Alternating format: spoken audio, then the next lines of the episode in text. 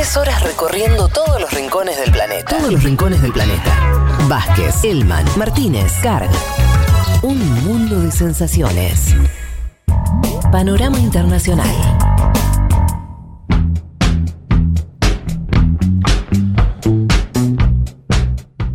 Eh, segunda parte del panorama. Vamos rápidamente. Eh, Chile. ¿Sí? Esta semana fue la primera semana de la Convención Constitucional, nada más y nada menos. Y le decía también, se vienen las primarias presidenciales. Bueno, ¿por dónde arrancamos? Arranquemos por la convención. Eh, como ustedes saben, dentro de nueve meses, con una posible prórroga de otros tres, Chile tiene que tener una nueva constitución. O sea que, a lo sumo, dentro de un año ya la constitución de Pinochet será letra muerta. Eh, recordemos, la mayoría, hay una mayoría de independientes de izquierda, a lo que se suma la izquierda partidaria y la centroizquierda. Todo eso en esta convención logra una mayoría absoluta muy amplia. ¿sí? La derecha quedó reducida eh, a una expresión minoritaria que hace que, en tanto y en cuanto esto primero que le dije, esa gran gama de izquierda más independientes, más o menos mantengan algunos acuerdos, va a hacer que esa derecha no tenga forma de frenar los cambios constitucionales que esa mayoría eh, impondría, siempre y cuando se mantenga esa articulación. ¿Qué es lo que primero que supimos de, la convención? Como ya lo hemos tratado acá, eh, también en, distintos programas de Segurola. Eh, bueno, la, está dirigiendo, la, preside una dirigente mapuche. Eso fue un hecho simbólico que obviamente tuvo su importancia. Habrá que ver después si eso se empieza a traducir o no en otro tipo de avances. Por ejemplo, el que está más en agenda, uno de los que está más en agenda es si Chile pasa a ser, por ejemplo, un Estado plurinacional. Hoy no lo es. ¿Sí? Bueno, habrá que ver, habrá que avanzar si esta convención avanza en ese sentido o no. ¿En qué sí avanzó esta primera semana? Que tuvo dificultades, seguramente ustedes también lo siguieron. Eh, dificultades para funcionar.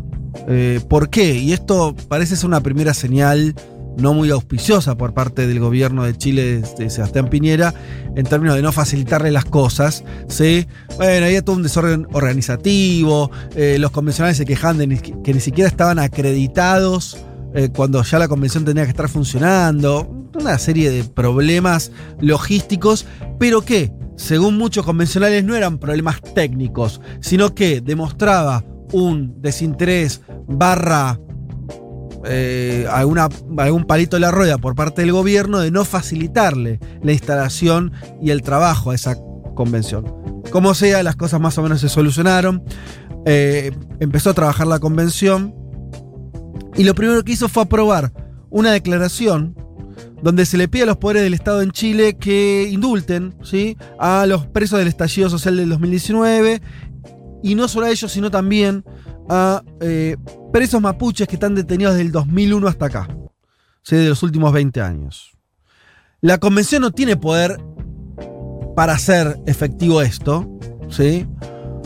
Eh, pero al mismo tiempo es ya un poder más instituido, ¿no? Este es un poder real que le acaba de decir al Poder Judicial, al Poder Político, al Gobierno de Chile, bueno, instrumenten herramientas, las herramientas legales que sean necesarias para eh, que los que todavía están presos por los estallidos del 2019 recobren su libertad y también lo hagan los presos eh, de la nación mapuche, ¿sí? que por distintas causas están presos eh, en, en Chile.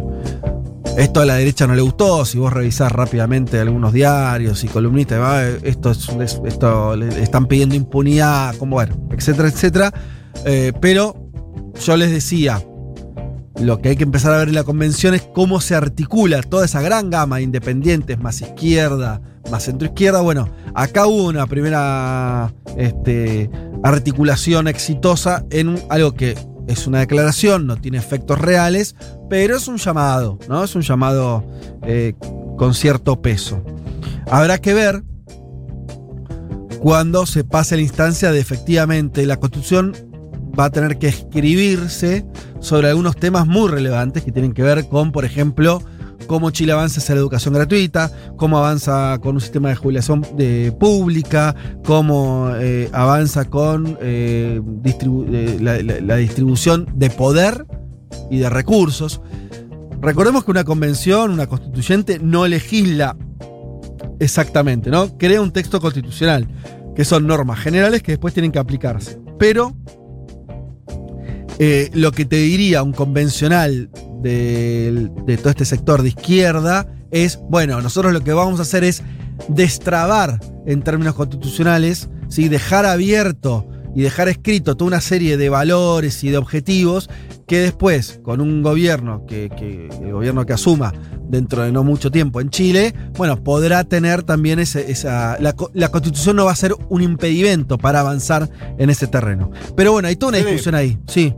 No, Sí, sí. eh, Ah. algo que para agregar que me parece que, que tiene que ver con esto de los pueblos originarios. Tienen por primera vez una presidenta de la convención, pero acaba de suceder algo estos días que están pidiendo una investigación objetiva, estos 17 convencionales de los pueblos eh, originarios de Chile, del fallecimiento, en, en verdad un asesinato que hubo en Carahue del hijo de un dirigente mapuche. Eh, hay todo un tema con una protesta en la empresa forestal Mininco, en la comuna de Carahue, y los carabineros habrían asesinado eh, el pasado viernes a- a- al hijo de un Mm. dirigente mapuche. Entonces este tema se está colando, obviamente. Sí. Es parte de ese viejo Chile que no termina de morir y el nuevo Chile que no termina de nacer, un poco de lo que hablábamos eh, la semana pasada cuando fue la instalación de la constituyente.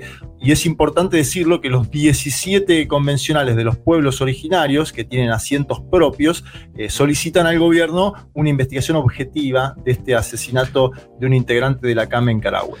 Por eso creo que lo que vamos a ver en las próximas semanas es la convención, ¿sí? que a los efectos prácticos es como un congreso, ¿sí, ¿no? Una serie de legisladores sentados ahí, discutiendo, llegando a acuerdos, emitiendo declaraciones, eventualmente comenzando a escribir la constitución, aunque eso para, eso va, va- va- fa- falta un tiempo largo. Y un diálogo, ¿no? Que aparece con cierta tensión con el gobierno de Chile. Ahí, ahí parece que eso va a tener una serie de capítulos. Que ya empezó. La propia instalación, el bueno, ¿se acuerda acá el domingo pasado cuando estábamos contando que se estaba instalando la convención y que tuvimos que contar un- una represión? Bueno, eh, eso me parece que va a tener una serie de capítulos ahí. Y donde me parece que el gobierno de Piñera hasta sus últimos días va a tratar de estar todo el tiempo estableciendo los límites de esa convención. ¿no? Me parece que hay un diálogo ahí, ¿no? Con, con una tensión que veremos hasta dónde llega, pero que va a existir. Sí, y ni hablar el año que viene cuando tenga que ir al plebiscito para ver si aprueban finalmente la constitución que se va a redactar ahora. Sí, pasa que ahí ya hablará la gente, ¿no? O sea, ahí ya hablará, o sea, habrá un plebiscito y bueno, se refrendará o no el texto. Pero hasta que lleguemos a esa instancia, Claro. me parece que va a haber todo una, un. un, eh, Sí, un- sí, me refería a que posiblemente empeore esa situación o esos intentos de trabarlo. Conforme lleguemos al plebiscito, claro, total, Claro. total, total. Sí, sí, por eso. Eso me parece que ya es lo que podemos ver, porque todavía no podemos mm, ver mucho más. Lo otro que, insisto, que hay que ver es esa articulación de todo, ese arco de izquierda progresista, se mantendrá. Habrá fisuras, eh, bueno, no sé. Que también se vislumbra que la derecha, eh, ustedes díganme si leen otra cosa, ¿eh? Eh, la derecha, que es minoritaria en la convención, muy minoritaria, empieza a tener una estrategia, tal vez, que va a ir por ahí, de cierto diálogo con la centro izquierda que está en esa convención, con independientes que no son necesariamente de izquierda, ¿no? Entonces hay toda una cosa ahí, tal vez para llegar a un número mágico que le permita vetar alguna que otra cosa. Se verá, es todo muy preliminar, pero me parece que las grandes líneas de debate pasan por ahí, ¿no? Eh, y una cosa, como siempre, es más fácil decir, no sé, eh, hay que la educación debe ser gratuita eh, en todos los niveles en Chile y después eso instrumentarlo, convertirlo en letra.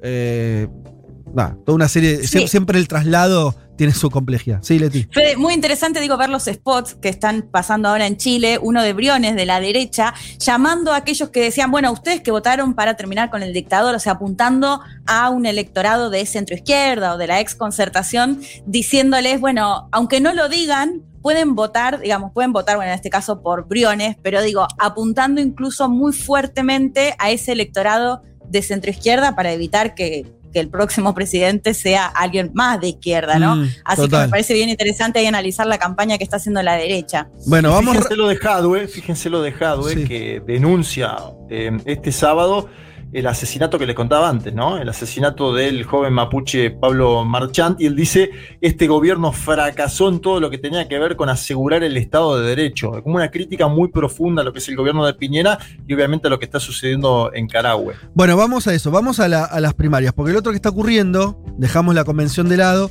nos metemos en eh, la política ya eh, partidaria y en el, proceso electoral que va a terminar, como decía Leti, con un nuevo presidente en Chile.